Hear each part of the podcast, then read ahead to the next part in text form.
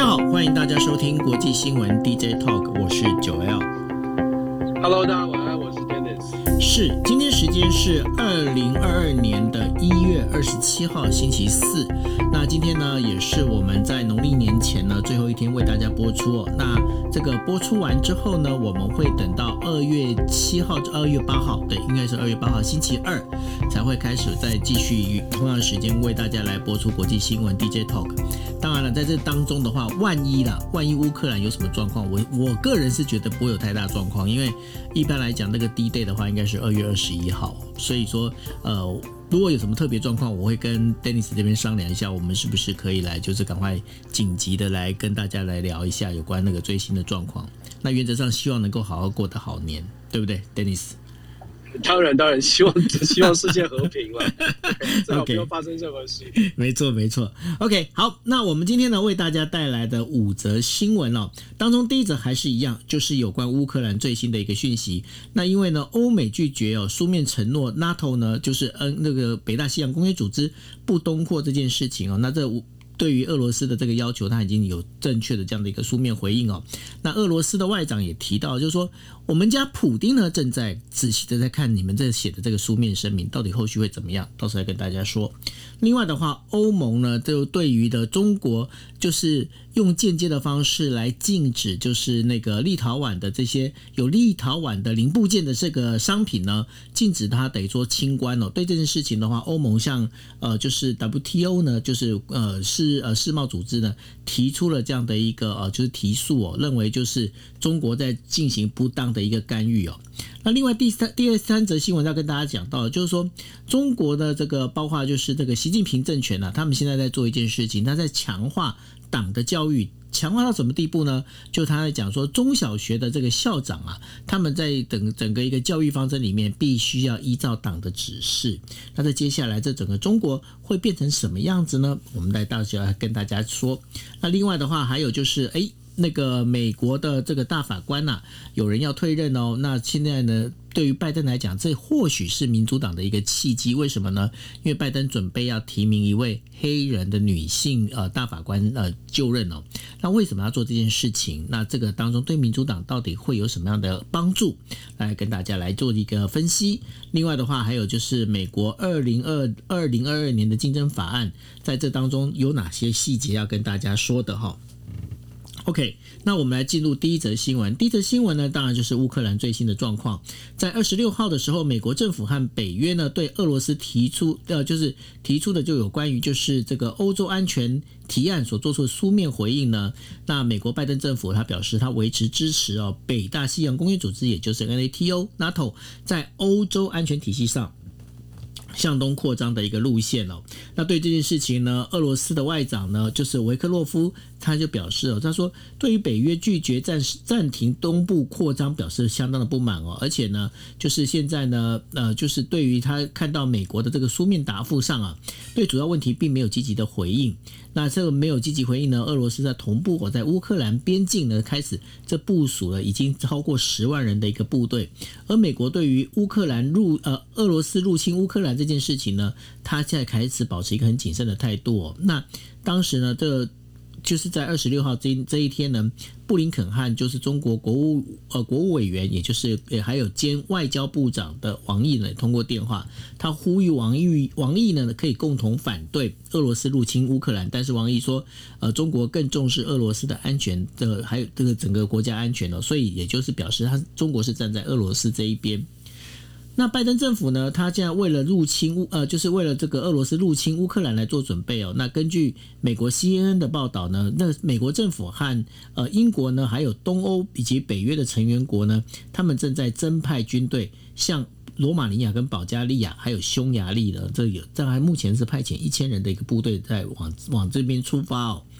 那如果俄罗斯它入侵了乌克兰的话，那等于说俄罗斯对于东欧周边国家的威胁也会增加。所以美国认为呢，就是如果通过出呃出兵可以诉诸北约第五条的这个规定里头，集体防防御意愿的话，那么战斗部队呢，他就会他就应他就不会被派到就是非北约成员国的乌克兰，然后他们就会采取呢，就是持续提供武器的供应。那这当中呢，有一则新闻是比较有意思的，是什么样的意思呢？就说德国他们在讲，因为我们在昨天有提到嘛，德国好像都没什么反应。那德国呢，他们终于表示说，嗯，我们要支援乌克兰，他们支援乌克兰是五千顶的这个所谓的军用头盔哦。那到底这个德国做的这些事情，德国为什么他会有这样的一个状况？那在昨天的话，Dennis 有跟我们稍微有提到，Dennis 对于这整个一个最新的状况，你怎么来看？因为现在的话，好像欧盟跟美国也都决定。不承诺就是那个等于说北大西洋公约组织向东扩的，就是进暂时降降东扩这件事情，也就是说这个事情跟俄罗斯之间好像开始变得越来越悬了，无无法决定。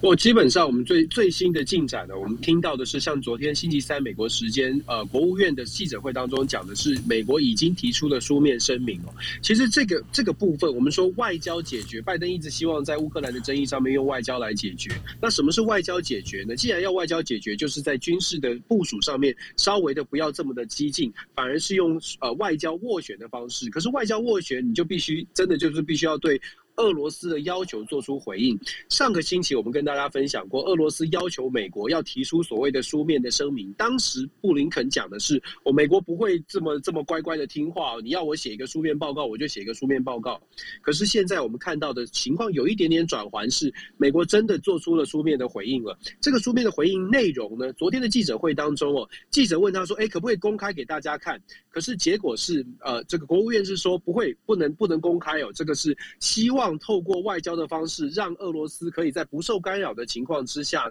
可以好好的去评断，好好的去思考。这代表什么意思呢？是代表这个内容呢？或许当然有两种可能呢。第一个是内容可能是非常强硬的，不不想这个外力介入之后，俄罗斯反而更生气。本来有贺阻作用的，可是变成有外在的压力之后，俄罗斯反而不敢、不敢、不敢、不敢答应、不敢接受了，因为怕人家说俄罗斯很弱。可是另外一种可能是，美国也许在这个书面回应当当中也做出了蛮大幅度的让步，譬如说，美国会承诺俄罗斯，也许不是说，哎，呃，北约东扩不会加入乌克兰，可是也许某种程度告诉俄罗斯说，我们会维持现状哦。那这个书面的内容到底是什么？我们值得观察的是两个点，第一个是俄罗斯会不会公开这个书面的内容？如果俄罗斯觉得说，这个美国的提议、美国的书面回应他们不满意。那俄罗斯就可以选择公开这个书面内容，而且是强力的批判美国，说你都没有回应到我的要求。那。公开不公开就是一个第一个可以观察的指标。第二个观察的指标呢是，如果要公开，是什么时间点公开？刚刚九欧有说到了，现在大家外界在预测，是不是冬季奥运之后，就是二零呃二月二十号、二十一号那个时候是所谓的第一 day 哦。所以这个时间点确实，如果说我们看到俄罗斯最后采取就是公开声明，公开美国的这个书面声明，然后表达说我们不满、我们不喜欢、我们不接受，然后它的时间点又是在二月十几号那个时间的情人节前后的话。那我会觉得说，这个军事冲突的可能性就会大增哦，因为等于是在最后出动之前告诉你说，你你讲的我不喜欢。那短期之内呢，在俄罗斯的种种考虑之下，短期之内可能还会去，还会继续的维持所谓的外交的斡旋，看看能不能够满足大家的条件。可是基本上哦，我会觉得说，现在呃，美国已经做出了某种程度上面的让步，就如同我们所说的，书面声明已经真的交出去了，代表说美国并不是完全的不能啊不没有听见俄罗斯的呃俄罗斯的要求啊，所以这是第一步，就是外交斡旋的第一步，美国做了，只是内容俄罗斯能不能接受？那至于刚刚我们说到了德国这个新闻呢，德国就非常有趣了。其实德国一直都是非常务实的在看待所谓的乌克兰的事件，因为德对德。国来说，能源政策一直是卡关，卡在这个德国要不要更强力的支持乌克兰的一个关键。我们知道德国它自己本身呢是比较强化，就是所谓的绿能的。那也就是说，德国的很多的电力的来源呢，并不是来自于一般欧洲国家的所谓的核能哦，像是法国有核能，德国并不是。所以德国对于乌呃，对于俄罗斯的能源要求呢，就更更高了，这个依赖就更高，依赖程度是更高的。所以德国一直都非常小心的在计算，如果说对乌克兰的支持程程度提高的话，高到什么程度是不会影响到它的能源，呃，俄罗斯对它的这个能源供应。所以德国算的非常的小心。然后你看可以看到德国。现在对乌克兰的支持哦，乌克兰的政治人物其实是非常生气的。他觉得说，为什么德国给五千顶安这个钢盔哦，有给等于没给，不是安全帽哦，不，这不是安全。我说钢盔，钢盔，OK，对，不是骑摩托车用的。没有，昨天昨天他们这个新闻出来之后呢，乌克兰基辅市的市长跟乌克兰的政治人物其实是非常火大的。就你可以想象，他的火大的原因是因为你这个你这个是有点是呃，这个你你不如不给，你有点羞辱我们，你你你你给的支持也太弱了。可是对德国，我们说每个国家都从自己的国家利益的角度来看，对德国而言，他做出这样的承诺，或者是他表做出这样的表态，某种程度他站在国家利益的角度，你能说他是完全？完全不合理吗？好像也不是。这也是为什么美国一直在呼吁说，欧洲的国家我们一起来加油，一起来支持。可是现在，包括北约，包括欧洲国家，真的各自的盘算、各自的计算哦，可能都会回到国家利益，自己国家能够得什么失什么。那现在乌克兰的局势呢，就如同我们所说的，我觉得短期之内，至少在过年农历年期间，可能不会有大的变化。可是关键在。会不会公开这个书面的声明？会不会有更强硬的回回应？然后公开的时间点或反击的时间点，如果反击的时间点非常靠近二月中下旬之后，那我会觉得这个军事冲突发生的可能性就会大增。当然，如果在这个之前，俄罗斯就开始做出一些改变，譬如说接受了这个书面声明的内容，如果俄罗斯愿意接受书面声明的内容，可能我们外界是永远都不会知道书面声明做了什么承诺。如果他接受了，那。当然，我们就会看到后续军事的呃撤军也会慢慢的出现，这是最这是最理想的状态，这也是全世界看最希望看见的。那接下来这一两个礼拜可能会非常关键。所以呢，其实这一次也有人在讲哦，这一次的整个乌克兰的，我们表面上看起来是乌克兰这个边境的一个冲突，其实实际上呢，其实是美呃美俄两国之间的一个能源战争哦。为什么是说能源战争呢？因为这当中也牵扯到，就是其实德国也是当中一个核心的一个非常重要的一个重点。为什么呢？因为大家如果知道的话，我们在很久呃，我们在应该是去年的时候有跟大家提到有关北溪二号这件事情哦。那北溪二号的这能源天然气，今天。俄罗斯它坚持要把能呃整个天然气要整个输送到德国的话，对于美国来讲，美国它油页岩的这个天然气就它就没有地方可以销了。那在这部分的话，其实呃昨天 Dennis 也稍微跟大家提到了有关美国的这个天然气的部分。这个部分的话，Dennis 你要不要跟大家补充一下？对啊，我们之前说到这个北溪二号，其实我们在过去这半年之中哦，因为乌克兰的局势变得比较紧张，所以美国的这个能源供应商，就是美国的能源商，事实上在液态天然输入，尤其是是它的业绩是大幅的成长。那再配合我们昨天有提到，其实能源气、年呃天然气的价格是上涨的，所以在某种程度上来说，在乌克兰的紧张局势里面。谁在呃，谁有有哪有一些人其实是得利的，这是我们要去思考的。那当然，我们是希望说可以可以找到和平解决的方式。可是，在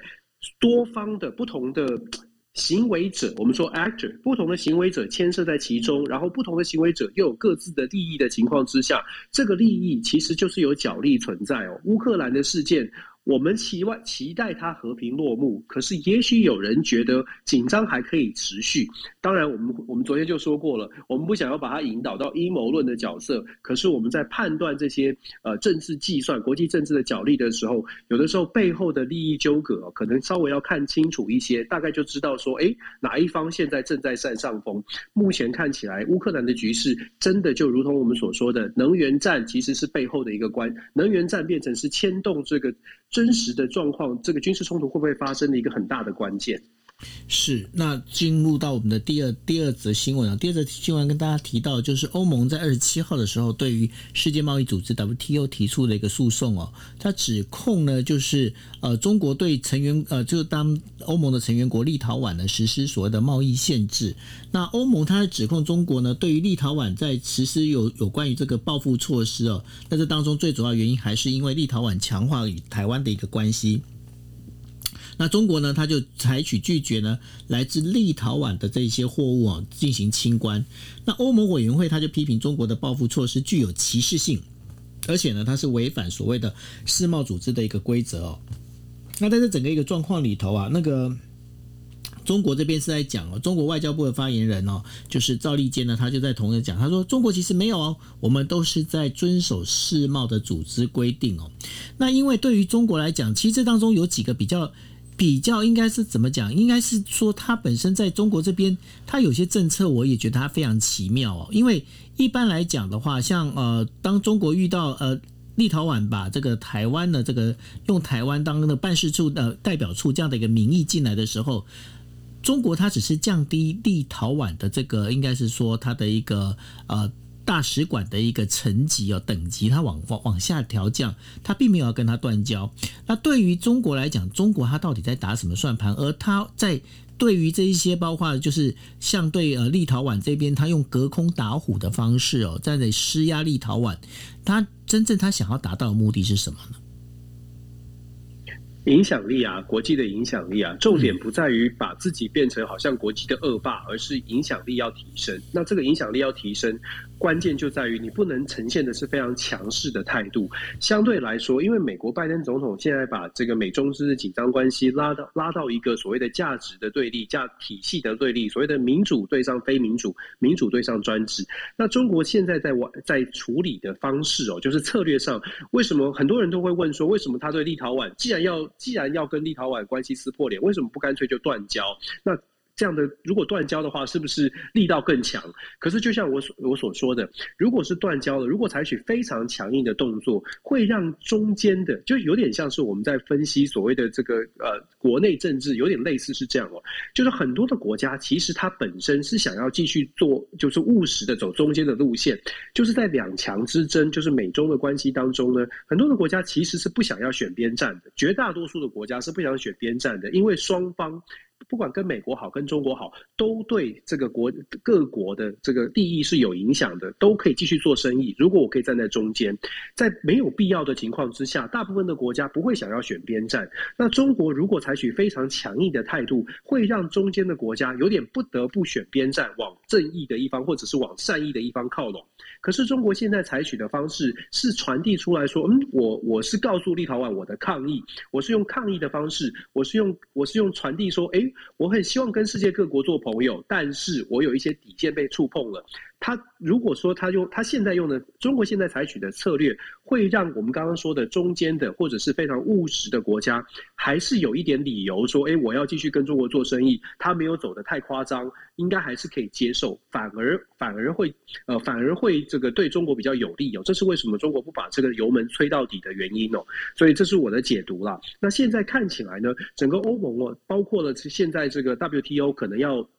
进行一些讨论或者是一些辩论，我们也可以想象，预见的是这个法律的辩论，关于为呃中国是不是是不是违反了 WTO 的这个条约，你可以想象。过去戴奇已经过去，美国的这个贸易代表戴奇其实跟中国打的这个法律战，在世贸组织里面打的法律战，就是类似这样的动作。中国的论论述会是我们自己的国家有自己交朋友的选机会吧？我有自己选择，我喜欢跟哪些国家做生意，这是我自己的自由啊，这是我的，这是我的国家的决定。大呃世贸组织到底有没有权利来干涉我？过去哦，那呃可能呃。中国的这个影响力还没有这么大，或者是中国整个跟全球在全球化的这个经贸连接还没有这么深。可是过去这几十年以来，其实中国跟全世界的经贸往来是越来越的越来越密切。呃呃，以数实际的数据来看，这个经贸的数据往上连接的数呃高度的经贸连接之后，现在让中国觉得它应该有机会，可就算在体制之内，所谓的世贸的体制之内，它也有。机会得到过的值。我们讲说，经贸组织虽然它是一个经贸组织，可是我们都很清楚，经贸组织当中也是投票，也是辩论，也是政治角力的战场，所以它并不全然是一个从经济制度来做一个所所谓的价值或正义的辩论。反而是看看哪一些国家在世贸组织里面愿意站在美国方，愿意站在中国方。从这个角度来看，这就是为什么我们会说，中国现在呢要做的事情，或者他的策略显示出来的是，他并不想要把油门吹到底，他并不想要把自己抬高到所谓真正进入到拜登总统所说的民主对上专制。他希望做的是呈现给大家看。我是想要跟大家做生意的，是我们被形塑成为一个恶霸，但是我不是恶霸。用这种论述可能会得到比较多的支持，或者是至少让那些比较重视自己国家利益、不太管国际事务的国家会觉得，好啦好啦，我们还是要继续跟中国做生意，我们想办法想办法做在这个美中之间，呃，可能找到一些平衡点。那这样的情况之下，对中国是比较有利的。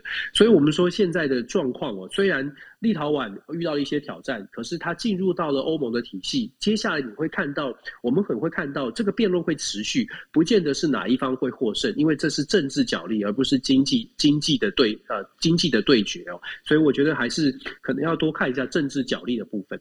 不过这件事情里头啊，有一个东西，我觉得也蛮值得观察的，因为对于台湾跟中国这两个国家来讲的话，这当中有一个非常重要的一个点，也就是说，如果立陶宛模式可以被建立的话，那对于台湾来说，台湾绝对是加分，因为我今天有一个立陶宛模式的话，我可不可以复制第第二个、第三个立陶宛模式？而对于中国来讲，它当然就是一定是要打压台湾，它打压台湾的最好的方式，它就要把你这个立陶宛模式。是能够把它掐死。他如果他没有办法这个立陶宛模式掐死的话，让台湾可以从当中找到了一个新的一个生存法则的话，对于中国来说，他可能就是开了一个后门。他等于说就是有一个等于多了一多了一个等于说让台湾可以慢慢的去扩展它国际国际外交空间的一个机会。那所以对这件事情来讲，中国难道不急吗？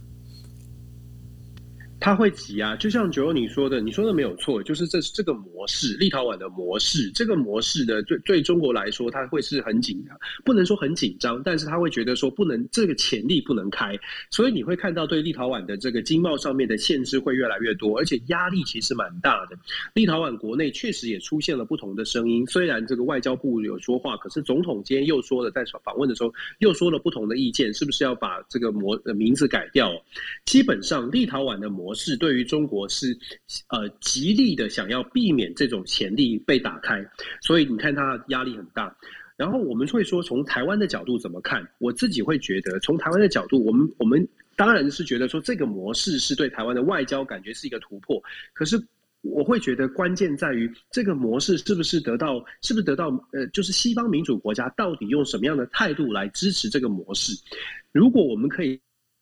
到更多的西方民主国家支持这个模式，真的可以继续存在，而且变成变成潜力。那对台湾来说，绝对是绝对是一个范本出现。可是相对的，在这样的情况之下，台湾自己扮演的角色哦，可能是要压我。我会觉得，当然大家有不同的意见，我会觉得台湾在这个意见、这个议题上面，鸭子划水，取得西方民主国家帮我们出头，或许会比台湾自己出头来的更有实际的效果。因为我们希望做到的是有后面有强大的支撑哦，而不是我们自己跳出来去直接的去直接的去对决。国际政治是这样，我们很。期待的，或者说我们很义愤填膺的说，我们来冲撞吧，我们来做很多的事情吧。可是如果你没有后后续，你没有后盾的话，你这个冲撞会变成。这个冲撞就会变成挑战很大。可是如果有后盾，很多事情就真的有有办法冲出去。不管在不管在立陶宛的模式，还是在 W WHO，我们其实看到的都是一样的状况，就是我们是我们是非常务实的，希望可以被世界看见。可是希望被世界看见的同时，我们应该怎么做让世界看见？我觉得这个是，这就是为什么我一直在讲说，我们需要很多的，我们真的需要很多的智慧。毕竟我们现在是以小博大。应该不是我们要怎么做，应该是我们要拿什么东西来换吧？就是很现实嘛，所以我我们不是一直在讲嘛，就是台湾自己要先先自己强大起来。我的我一直都觉得说是自己要站得很稳很稳，那那那帮助就会来了。是啊，这个其实哦，必须跟大家讲哦，就是说，呃，台湾在国际的处境上面，其实一直都还很艰难，即便是现在哦，我可以跟大家讲一个今天。呃，我从熊本那边听到的一些讯息，哦，其实听的我自己还蛮难过的啦。为什么蛮难过？我就想说，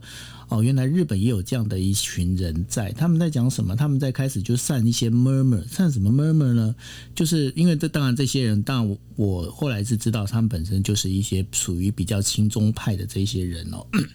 他们讲什么他们就讲说，你看哦，这个其实，在台湾呐，有很多人哦，他们会觉得说，你看这个又可以呃，这个台积电到那个就是熊本这边设厂啊，那设厂之后呢，它本身它就可以又拿到 Sony 的这些科技啊，而且还可以就是用到这个所谓的这些人才，其实。他们台湾人他们根本根本就开心的要命哦，这个还可以拿到就日本四千亿的这样的一个补助啊，叭叭叭。当然了，我们都知道说这些东西都是属于子虚乌有 fake news，但是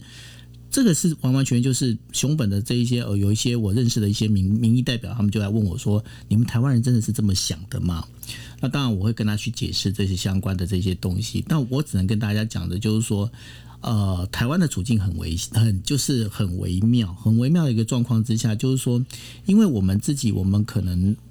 我们有很多好朋友，我们在日本，我们可能在其他地方，但是我们也有很多的对于不喜欢我们的人哦，他们会再去做一些，不管是用离间啊、挑拨啦，用这样的方式，所以说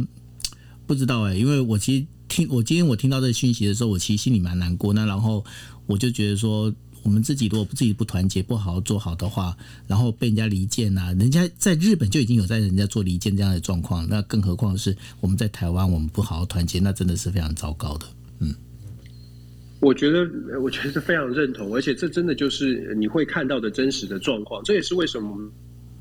讲说理想是我们希望大家都很喜欢很喜欢台湾，但是当你出了国，看到了很多的现实，或者是很多的负面消息，它的原因有的时候是因为这些人他想的就是他他只想到他自己的国家的利益，他并没有那么在乎所谓的国际，也没有那么在乎所谓的民主的价值。包括我们在美国看到的情况也是这样。我相信所有的民主国家一定都会有这种右派左派，一定也会有一些人觉得为什么为什么要去呃守护所谓的遥远的一个新兴的。民主国家台湾，所以我们遇到的状况，并不是说我们自己在台湾说我们都已经得到了很多的支持，大概就很稳定了。事实上是很多的国家确实有这种有有不同的意见。那有没有办法让这些人改变，或者有没有办法用更更大的力量来让这些让这些不同的声音去了解，或者是稍微的稍微的，就是呃更小一些？我觉得台湾并没有啊，还还有很多，还真的还有很长的路要走。只是我们。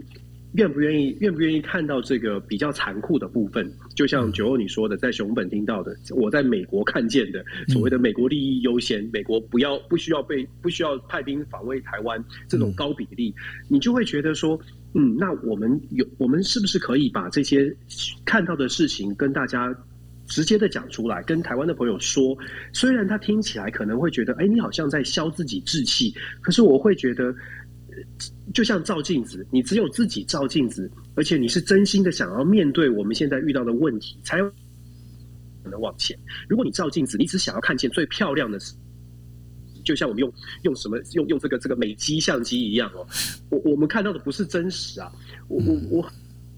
我我真的就是，我相信在国外生活的朋友，可能越来越会会有这种感觉，就是我们当然想听到好消息，可是好消息的背后有没有一些我们需要小心的地方？我想这个是，呃，我觉得至少我我觉得我跟九号可能是可能是想要这样。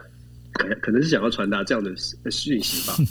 是啊，所以说，呃，也就是说，让大家能够更清楚哦，把这个，我们也必须讲，我们所讲的东西呢，不一定代表说非常的就是方方面面都照顾得到哦。但是我们会尽量让方方面面都能够呈现出来。那后面的判断其实也都是交给大家哦，因为我觉得说。大家都能够在这时候能够听这样的国际新闻，你们应该都有你们自己的判断力。所以呢，呃，就是希望大家都能够更好，台湾能够更好，大概是这样子。嗯，当然。对，好，那我们进入第三则新闻了。第三则新闻在谈的就是二十六号的时候，中共它公布了关于加强中小学党组织领导的意见哦。那很鲜明的就体现出哦，就是整个校长在党的领导下办学的这样的一个理念哦。它最主要的宗旨是要培养那个所有的这学学童哦，还有学生的爱国主义还有爱国主义精神。那尤其是在呃，就是习近平主席的这个政治哲学教育上面呢，他们开始有更多的这个着重的一个就琢磨在上头。那这整个一个做法呢，其实从去年的九月就已经开始了。那在这个的话，在呃去年十一月，习以及习近平为首的，就是叫做中央综合改革委员会通过呢。那整个内容它虽然没有公布呢，但最主要的是必须要。的习近平有指示哦，必须要加强党对于教育的领导，是发展党和国家人才队伍，坚持党的中心发展的一个必然要求哦，那要实彻底实行这件事情。那现在在整个一个章程里面，它除了要求公司或学校哦，必须要有三名或三名以上的党员干部之外呢，还必须要成立党组织哦。那现在很多学校甚至还有成立了所谓的党委书记。那在这个整个状况里面，也就是把学校变成党的分呃党党的一个分支机构出来哦。那谈到这个东西里面，我就会想到说，其实我们在过去这个。跟台湾的，就是在解严，那解严吗？解严之后吗？嗯，就是在我当兵的时候了。在我当兵的时候呢，其实我们部队里面，呃，正一就是组织官，组织官就是属于国民党的，有点类似了。那这个就是变然是党国不分哦，这当中其实是非常危险。Dennis 对于那个中共他们在做这件事情，你怎么来看呢？这开始他把这个党把这个爪子啊把它伸到就是这些小朋友身上了。那你觉得这个接下来中国在思想教育上是不是会越来越那个呢？这个对于中国共产党来说，可能是一个短多长空吧。就是所谓的短多，呃，短多就是短期看起来好像好棒棒哦，就是说大家更加的爱国爱党。他现在把国跟党绑在一起，其实习近平上台之后就不断的在强化这件事情哦，只不过到了最近期是越来越明显的。是，我们可以看到，其实他从一六年、一七年就开始在强化所谓的习思想。当然，他把自己的这个立场定这个定历史定位，你可以从他的历史定位，他自己的目标，然后习思想要进入到整个的整个国家政府的体系，甚至有习思想的研究的机构，甚至是下达相当相关的指令。一开始是从政治人物，从这个。干部级的开始，然后慢慢的进入到大学的校园，然后现在要继续的深耕往下走。他的目的就是希望我说我们说的列宁式政党哦，再回到非常强势的列宁式政党，党国党跟国是要连在一起的。就就如同九二你所说的，过去台湾在戒呃戒严时代也是这样的做法。这个做法呢，其实我们就说从不同的面向来说，如果以党的角度，从共中国共产党的角度来说，当然是好啊，因为易于管理啊。当你的意识形态被被一定的这个制约或被一定的这个方式来告知，然后行做出来之后，你可能就很容易的告诉大家说这是对的，这是错的。有了这种教育之后，成长的孩子。他如果又不会去接触到外界的外外面的消息，那当然他会觉得所有从中央下达的指令都是正确的。再者呢，列宁式的政党所谓的党国体系，它还有另外一个好处，是把所谓的呃有呃知识分子，把它通通的拉进到所谓的党国体系里面来。你可以想象哦，中国共产党当把把这样的一个呃想法让大家知道，然后再加上。共产党有这个呃，有这么多的职位，非常现实的，有这么多的职位，可以在从村里地方开始就让你有职位。大学生毕业之后，可以到村里面去做一个什么样的党干部？如果不是党干部，就是就是村里的政府的干部。两条线哦，创造出其实很多的这个职位出来。就像在台湾，我们可能会觉得当公务员很有保障。同样的，在中国大陆。如果将来继续这样的发展下去呢，它会让很多的年轻人觉得，哎，在党国的体制里面当一个公务员，我有升迁的机会，政府有一定的这个福利的制制度，然后我们一起来为为国家做事，整个包装起来他会觉得很棒。可是我们说为什么长空呢？在现在全球化的时代哦，中国大陆就算再怎么样希望就是在内部团结，他也没有办法避免资讯从外面流进来，他也没有办法避免年轻世代可能会出国得到一些讯息，或者是跟外界连接。如果说跟外界连接之后有了新的认识，你会发现，其实我们已经看见。你会发现，出国之后或接触到更多的讯息之后，有一些有一些年轻人就会开始反思了，会开始反思说，好像不是全部都要听党听国家的。这个时候，他们就会出现一些冲突跟矛盾。那我说的长呃长空就是在这里，就是当习近平习近平每个人都有他的天命哦，习近平他也许在他。任内，他可以做这样做这样的事情啊，可是长期来说，他不可能，不可能是长生不老。再者呢，中国共产党他自己。内部的很多的问题，透过这种爱国教育、党国教育，也许可以压得下去。就是啊，大家都是为党为国。可是长期来说，这些经济上的挑战，或者是呃，也许政治体制上面有人做的不好，或甚至是贪污腐败，长期来说也不可能完全的压得住哦。所以我说，短期呢，习近平巩固他自己的权利，可以，也许对他来说，他的认知是这是好事。可是长期对中国来说，可能是投下不稳定的炸弹哦。那。现在啊，为什么好像呃，在中国国内可以推这个事情推的好像呃呃风起云涌，就大家就爱党国党国可以连在一起。一部分的原因也是因为外在的压力确实变大了，外在的压力变大，给中国内部当然我们可以说是一种压力，可是对于中国共产党来说，或许转化危机为转机，反而变成哎，西方民主国家这样看中国。你可以看从国内中国国内的这个民调可以看得出来，现在反美或者是反西方所谓的反民主的声音是提高的哦。不管我们看到的网络上面的声量，甚至大家说所谓的小小粉红，都是在这几年是越来越明显的。除了本身。可能一开始有的五毛或者是网军这样的说法之外，后续越来越多的年轻世代是因为整个国际的压力，再加上中国媒体的报道，会把所谓的美中的竞争关系拉高到这是民族的对决。既然是民族的对决，我们就要团结，中国内部要团结，先团结在党之下。这整套逻辑是。这样的一个运作，让习近平有更多的运作空间，把党跟国绑在一起。可是长期来说，我们希望啊，有更多的年轻的中国的朋友可以思考一下，所谓的党国连在一起，到底对于。所谓的中这个中华民族哦，如果他们觉得民族要要有自信心，所谓的中华民族的复兴跟发展，是不是党国一定要绑在一起？其实这是美国一直在讲的。美国 Pompeo，川普时代就一直在讲哦，中国共产党跟中国其实应该要分开来看。美国的论述是这样：中国是不极力的在防守，现在呢是把它落实到地方，落实到这个呃更基层的、更年轻的世代，效果会是怎么样？我会觉得全球化的时代到。底底能够用这个栅栏挡住这个水挡多久？就像我说，短期可能有效，长期我会很怀疑。是哦，那因为这包括了，其实在中国，我们在讲中国的第四代，也就是九零后啊，他们最近在流行的一个东西叫做国潮。那什么叫国潮呢？当然就是包括了，就是穿汉服啦。那什么叫汉服呢？因为大家如果听到和服，大家就知道有汉服。那汉服当然就是属于呢过去的，在整个中国呃历历朝历代哈的相关的这些服饰里面，他们就会把它穿上街哦，然后甚至有一些改良的一些方式。那甚至所谓的国潮风哦，国潮风带动。了哪些东西？它带动了，包括了。中国国内的这些，包括化妆品也好、服饰也好等等，那这也就是如果大家对对于这个中国的这个呃，就是经济有去经济环境有去呃研研究的话，大家会知道，这就是他们所称的一个内卷哦，也就是我们在讲的内循环。但他们为什么要做这件事情？当然也是看到外面的对于中国的这个一些相关的这一些对应的话，当然这可能就会觉得说，哎，那是不是我帮自己呢越越趋于保守的话，我把自己这边做好的话？会不会就是我让中国本身的这个经济循环就能够起来哦？那在这相关的这个整个状况之下的话，对于中国接下来的一个做法，然后再包括了刚刚提到，不管说你今天提到是小粉红也好，或者是五毛也好之类的一些东西哦，会不会变成一个回力标来打到伤到中国自己哦？这个其的确是值得来我们这可以仔细来再等待来看的哦。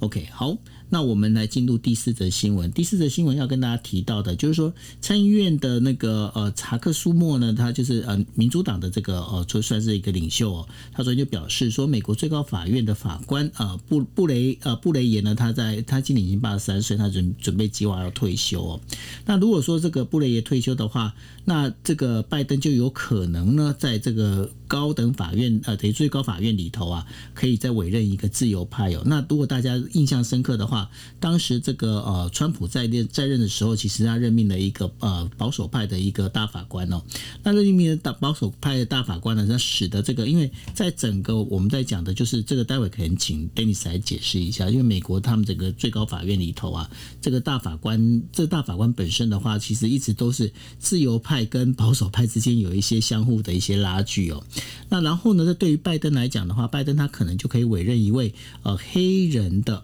女性大法官来就任哦。那对于这整个状况这样做下来的话，这对于民主党现在整个就是呃民意一直往下掉的一个情况，对他会不会有一些帮助？然后呢，对于这样的如果说找了一个属于自由派的一个大法官进来的话，对于拜登来讲，他有加分吗？我我觉得，我觉得这个话题会是今年其中选举非常有可能变成今年其中选举的重要的议题之一哦。因为大法官的整个提名呢，或者是审议的过程、听证会的过程，其实蛮冗长，而且听证会每天就所丢出来议题都可以变成一些政上面的攻防哦，包括了一些矛呃比较有争议的法案，呃，当共和党或者是民主党的议员直呃这个呃询问大法官的这个提名人选的时候，都会变成美国媒体的讨论。譬如说，大法官针对同性恋、堕胎、堕堕胎问题、枪支管制这些都会变成讨论。那每一个讨论都是都是政治议题，都会变成都会掀起。舆论的这些一些热潮啊，所以这个有可能变成一个二零二二年其中选举一个操可以操作的一个话题。我们先说美国的大法官的制度，目前呢，美国大法官大美国大法官是终身制，大家会觉得说，嗯，现在现在的美国呢，呃，为什么会好像大家对于这个司法体系也看出现一些信心的动摇？最主要是因为现在的。官里面的九位里面有六位是保守派的，三位是民主党民偏向民主党的共呃自由派，六比三的状况就变成了，如果有比较争议的议题，大家会觉得恐怕会比较倾向保守派的保守派的方向哦。那为什么会出现这样的状况呢？当川普时代就任命了好多位的这个大法官有关，那当然这是时机的问题哦，不并不是这不是因为是终身制，并不是谁说了算。可是现在这个 Breyer 他是比较倾向民主派、民主党的自由派，虽然他是比较中间的自由派，但是一般预料呢，他的。这个呃退休退休的时间点，在拜登现在还有这个国会的多数的时候退休呢，对民主党来说是一个好处，因为拜登有主导权。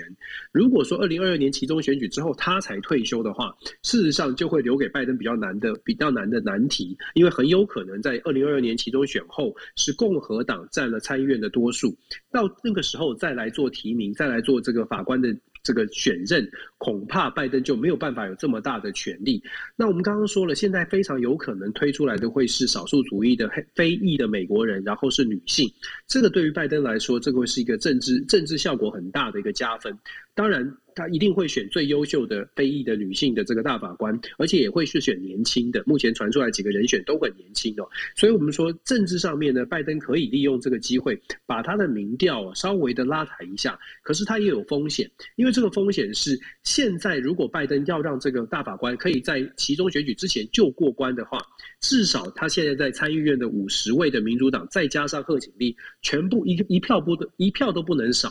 一票都不能少，才有可能过关。那一票都不能少呢？呃，是不是很容易的事情？其实也不容易，因为你可以看到过去这段时间。民主党内的这个参议员也不见得全然的支持拜登。那我们刚刚讲了，如果大法官的提名的过程当中有出现比较有争议的话题，这个争议的话题让在选区里面中间选民比较多的，甚至让选区里面可能共和党保守派的选民比较多的这些参议员，他就会非常小心了。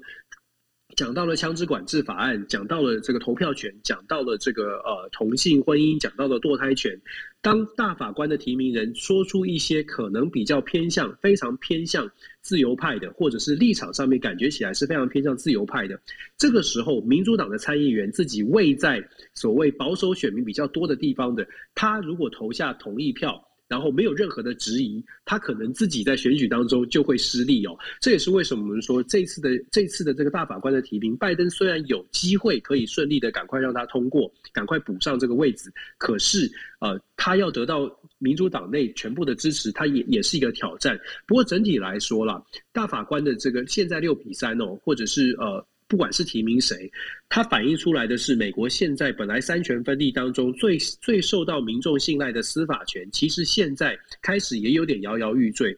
这个退休的即将退休的大法官 b r e r 呢，他自己有说过，他自己有说法律，就是大法官或者是法院最大的目标，或者是最最存在的意义，就是在于当有争议的时候，可以扮演一个让大家可靠的一个基础。所以现在呢，六比三的状况，其实已经让这个基础有点动摇了。如果在选这个提名的过程，或者是任命的过程当中，又再次的出现非常强烈的分歧，或者是拜登提名的人有比较强烈的立场的话，我觉得对美国的整体的政政治啊，整个对立的情况，恐怕会是更又又再一次的这个打击哦，可能会更加的对立。拜登就算成功的把自由派的法官推进去了，六比三的状况。一样的没有办法改变这种对立，没有办法让美国可以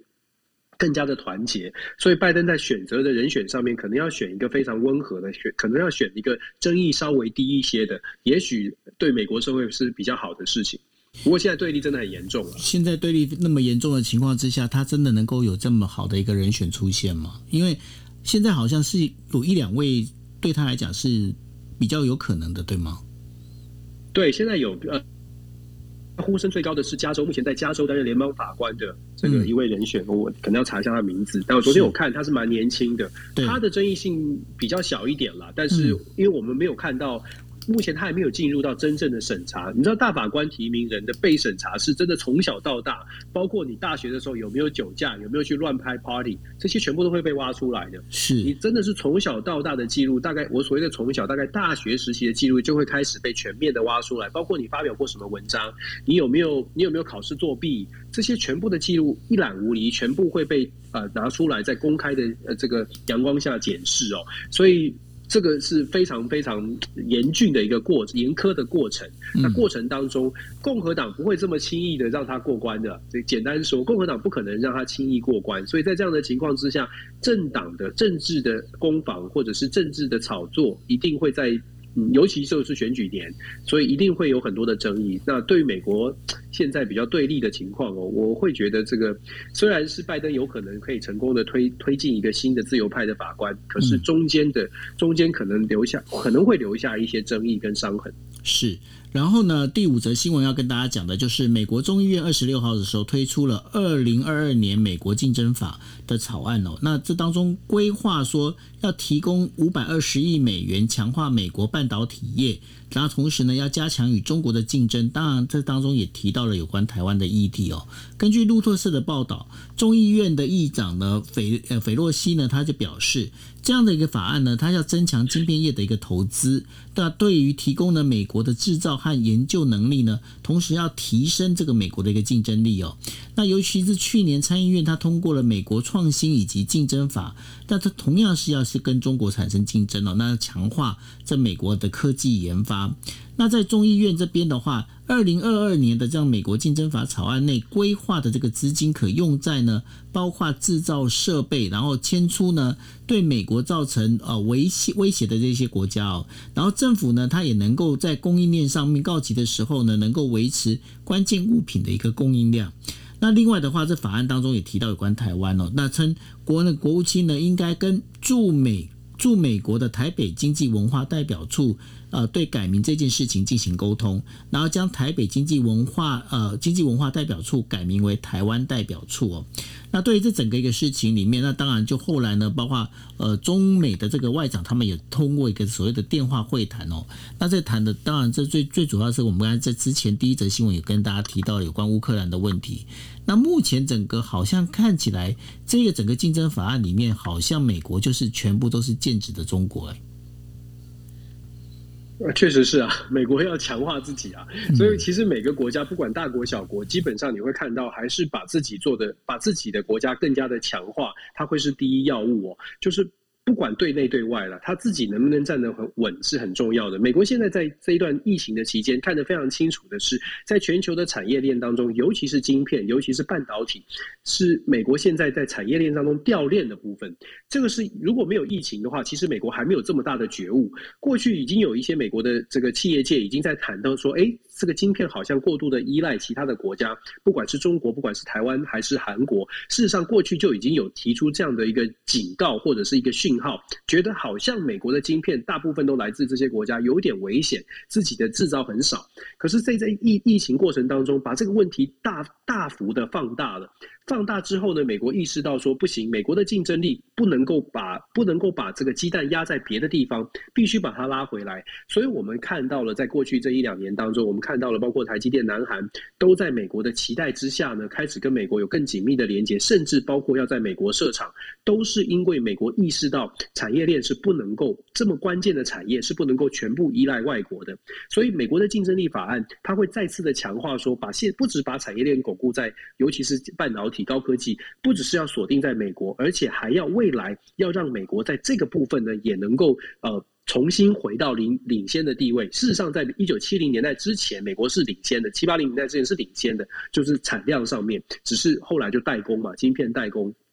我们都知道的，后来台湾的经济起飞，亚洲的经济起飞是因为这样。那美国现在想要把它拉回来，可是。我还是要说，理想跟现实是有差距的。美国提出这样的想法，想要把晶片呃带回美国来做，可能。看起来是很好的计划，可是其实很多的企业主，包括了台积电的张忠谋董事长都说了，就是这件事情呢，听起来很棒，但是实际做起来，恐怕第一，他要花很多的时间才有可能做到；第二，能不能够做得到，又是另外一个挑战。所谓的能不能做到，是现在的晶片已经到了非常高科技的，包括代工都是非常高科技的，能不能够说美国盖了厂之后，我们就几年之内能够做到？那呃，我这个就是一个其中一个很大的挑战。再来是现在的。晶片短缺，并不是说我今天盖厂，明天就可以生产。基本上盖一个晶片的厂呢，也要也要花很久的时间哦。所以，美国的商务部雷呃商务部长雷蒙多一直在呼吁说，美国的美国的这个晶片制造商赶快增产，赶快赶快赶快这个给他们补助哦，甚至有五百二十亿的提议要补助他们生产，在美国呃扩大生产。可是缓不济急啊，目前看起来缓不济急。所以，美国竞争力法案呢，它确实是针对了美国的需求要做补强，可是。短期来说，能不能够赶快的得到效果？我觉得难度是蛮高的。那当然，它它可以透过外交的。美国有一个有一个优势是，它还有外交的手段可以运用。也就是，就算自己没有生产，可是它有外交的力量，可以要求其他的民主盟国把这个优先帮助美国这件事情抬到台面上，或者是优先，不管是用软的或者是硬的方式，它是有办法可以至少把晶片。快速的累积，呃，堆堆积到美国，送到美国来哦，这是这是美国，你要讲好听一点是优势，讲不好听这是它的强势哦。那所以这是美国的利益，当然从美国的角度，它绝对是第一的。至于说这个竞争法案，二零二零二二年竞争力法案当中提到台湾的部分，其实台美之间的关系，我们一直在讲说，毫无疑问的台美关台美关系是好的，而且历来都是好的。现在越走越近的关键原因，是因为美中的紧张的局势，或者是美国在亚太地区的这个战略的安排，台湾的角色变成非常的重要。不管是在政治上、战略上，还是战战术上、战略上，还是经济上，台湾的角色是越来越重要。可是这个台湾重要的角色，美国应该要怎么样来让台湾的重要角色可以发挥？可是然后然后又能够安全？我觉得这个是台美之间要去共同商议的。我们都我们都希望台湾可以变得更重要，站上世界的舞台。但是在此同时，透过美国的帮助，我们怎么样可以兼顾安全、兼顾稳定、兼顾发展？这个。对美国来说也是很困难的课题哦，因为中国并不是，并不是像二十年、十年前这样子。中国现在的这个实力，或者是中国现在的这个呃野心，也是挺大的。所以，美国的竞争力法案呢，我我觉得在美国国会的部分，大概不会有什么太大争议。该过的就会过，但是后续怎么来执行，包括了我们台湾很关注的，到底台湾的代表处这种名字的问题，或者跟台湾之间的交流的问题，我们会持续关注。但是我觉得美我们在解读美国的作为的时候，可能还是要看说完之后他怎么做，因为美国真的说的挺多的，所以怎么做才是重点。我觉得后续还是值得继续观察吧。但是根本的根本还是我们一直在讲的。台湾自己能不能够站得很稳？这个是要要要回归我们自己内部来好好的检视自己的问题，这个比较重要。的确啊，这个美国一直都说的很多，然后经常就是到目前为止会觉得说，好像饼越画越大，可是好像没有看到很多实际的东西吼。那这当中的话，接下来会怎么走？我们可以持续的观察。好，那这就是以上我们为大家带来的五则新闻。那 Dennis，你是在车子里面，还是你是边开车边讲？我现在已经到家了，所以我现在已经是对，已经在在坐坐在餐厅。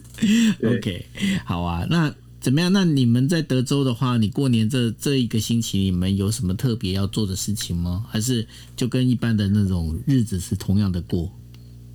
就就一般的日子，可能周末的时候找朋友，可能大家吃个饭吧。这这只能这样过年了。已经十几年没有过过那个农历新年了，很很很，真的很想有有过年的机会，但是都没有。可以去看一下那个假的舞龙舞狮啦，在中国什么叫什么叫假的舞龙舞狮啊？就是很有趣，我觉得就是在台湾，大家都会看到舞龙舞狮发红包嘛，商家都会放鞭炮什么。在在美国，可能鞭炮就是音效啊，但有些地方是放真的啦。然后那个龙跟狮都看起来有点有点奇怪，我觉得啦，嗯对，就是那个龙跟狮都感觉是是美规的嘛，就哦长得不太像，所以就是我说说假的舞龙舞狮。然后就是小，就是可能台湾的第台台台美人嘛，就台湾第二代啦，或者是华裔的孩子在那边做这个舞龙舞狮的动作，也蛮有趣的，但是就是不一样，真的是完全不一样的味道。对啊，期待你能赶快回来哦，因为我们本来一直在讲说我们自己也要办一个春酒，对不对哈？呃，对啊，我我我超期待，我超期待有这样的机会。不过快了，快了，快了，预计预计我应该有机会，呃，明明后年吧回台湾。嗯，赶快赶快来，赶快来，真的回来之后好好的吃一顿这样，嗯，对啊，嗯，回回去不只要吃一顿，要要吃好几顿两两，三年都没有吃到的东西。对啊，对啊，哎，那你要不要趁机跟今天今天是我们农历年前最后一次播出，跟大家拜个年吧？哦，对对对，线上的朋友还有收听的朋友，我们非常感谢你们支持。然后在这边呢，祝大家新年快乐，然后虎年行大运，虎虎生风，大家都可以平安健康。我觉得平安就是福啦。对，新的一年大家都顺利平安，然后我们一起继续学习。是，那然后我这边也跟大家，就希望大家哦，就是虎年行大运，那一切顺心。那也希望我们在呃这个农历年的时候，我们不用紧急开房。那这个当中的话，就是希望大家这持续有在二月八号，二月八号晚上的十一点四十五分，持续锁定我们的国际新闻 DJ Talk 哦。OK，好，谢谢大家，大家新年愉快，拜拜。新年快乐，拜拜。